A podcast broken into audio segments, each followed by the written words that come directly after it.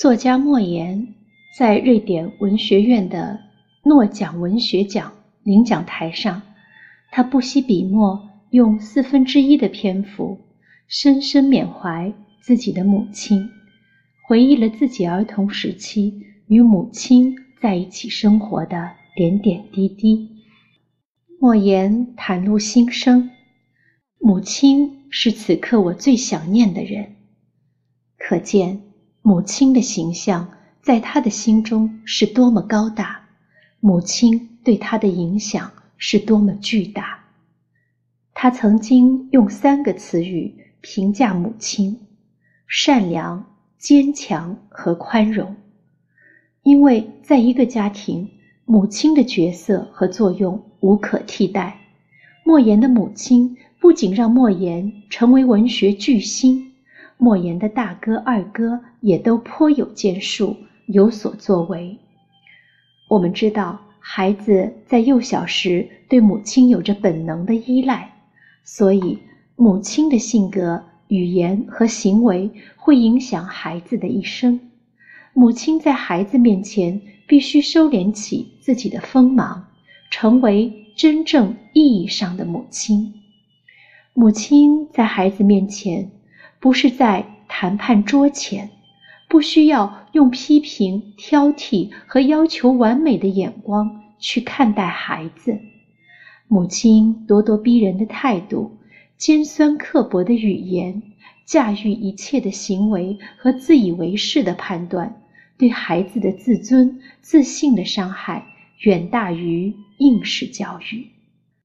而对于孩子来说，从他出生的那一刻起，孩子对母亲这个角色的要求几乎是永恒不变的。胡适曾在我的母亲一文中写道：“我母亲的气量大，性子好，待人最仁慈、最温和，从来没有一句伤人情感的话。”但是，胡母的和善并不代表。无原则的纵容宠溺孩子，恰恰相反，胡母管束胡氏最严。她是慈母，坚韧严父。她会私下让孩子罚跪，和孩子说理，但从来不在别人面前骂他一句，打他一下，因为他教训儿子，不是借此出气，叫别人听的。最后。胡适写道：“如果我学得了一丝一毫的好脾气，如果我学得了一点点待人接物的和气，如果我能宽恕人、体谅人，我都得感谢我的慈母。”有一则关于男性与女性脑部研究的报告，从科学的角度展示了，从人类演化角度。女性的情绪能量远远超过男性。母亲是家庭的灵魂，母亲快乐则全家快乐，母亲焦虑则全家焦虑。母亲是一个家庭的调节阀、供养机，所以当你教育一个女童，你教育的其实是整个家庭。那么，如何做个合格的好妈妈呢？进门前忘记自己的不愉快。妈妈在进家门之前，务必提醒自己，忘掉所有单位里不愉快的事情。现在开始承担的是母亲的角色了。孩子需要母亲很快乐，千万不要把与孩子无关的坏情绪。转嫁到孩子身上，因为孩子是无辜的。一个喜怒无常的妈妈，也养不出情绪稳定的孩子。当妈妈一会儿对孩子赞赏有加，让孩子觉得自己被爱，可一会儿呢，又对孩子大声呵斥，让孩子觉得自己被讨厌。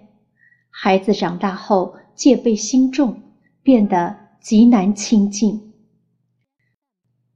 孩子的小小荣誉很重要，当孩子兴致冲冲地告诉妈妈他今天在学校得了一颗五角星或是小红花的时候，千万不要表现出厌烦或者不屑一顾，一定要和儿子一样高兴地去表扬他。最恰当的办法是说：“能不能让妈妈看看？”要与他分享这个快乐，因为这个荣誉对孩子来讲是非常重要的。假装无知的妈妈，当孩子来问妈妈“这个字怎么念”等诸如此类的问题时，妈妈最好不要马上就回答他。最差的回答是：“你怎么连这个字都不认识？”妈妈最好看了一眼后说：“哎呀，我也不认识，我们一起查字典好吗？”几次之后，妈妈就教会了孩子使用字典。同时，孩子查完字典，认识该字后，会很有成就感。多次之后，就养成查阅资料不依赖妈妈的习惯了。淡定，淡定，一定要淡定。当孩子告诉妈妈今天考试没考好时，妈妈一定要。克制自己的情绪，绝对不能发火或脸色阴沉。孩子这时正紧张地观察着妈妈的脸色呢，所以妈妈最好表现的没什么情绪变化，让孩子把卷子拿出来，和孩子一起分析错在哪儿。要是孩子已经明白了错在哪儿，妈妈也不必再纠缠，但最后要鼓励他。你看，你弄明白了，下次考试就不会错了。妈妈的情绪平和，即便物质不那么富裕，孩子也是快乐的。老舍在我的母亲这篇文章里，充满情感的叙述了母亲的一生。他说，母亲给他的教育是生命的教育。他说，母亲这点软而硬的性格。也传给了我，我对一切人与事都采取和平的态度。我也曾经是胆小鬼。当孩子在考试前或做什么比较重要的事情之前表现出胆怯时，妈妈千万不能不以为然，或训斥他胆小，或表现的比他还紧张，这样。会加重孩子的心理压力，导致孩子无法正常的发挥。这时，妈妈最好很轻松的对孩子说：“不管你做的怎么样，爸爸妈妈在像你这么大的时候还不如你呢，不用担心。”这时，孩子的心里会很有底气和自信，他会发挥的比平时更好。面对失败，我们再坚强一点。当孩子遭受失败或者挫折时，妈妈要表现的坚强和绝不放弃，冷静的告诉孩子，失败只代表一时，不代表孩子终生失败。不要孩子还没认为要放弃时，妈妈首先就表现的没有什么希望。最差的就是用刻薄的语言挖苦他，把孩子数落的一无是处，甚至新账旧账一起算。这样的母亲教育下的孩子会极度自卑，甚至会放弃自己本应美好的前途。你必须要，你应该，妈妈不要在孩子还没把想说的话。表达清楚时，就自以为是的抢先表达自己的观点，不管孩子是否愿意，就以“你必须”“你应该”的语气去命令孩子，以自己的观点来代表孩子的观点，而且要求孩子去执行。妈妈千万不能成为专制的代名词，在这种情况下长大的孩子会缺乏主见。缺乏是非判断能力，妈妈和孩子之间应该建立平等的关系。当然，这种平等不是无原则的，要懂得互相尊重对方。伤害来自最亲近的人。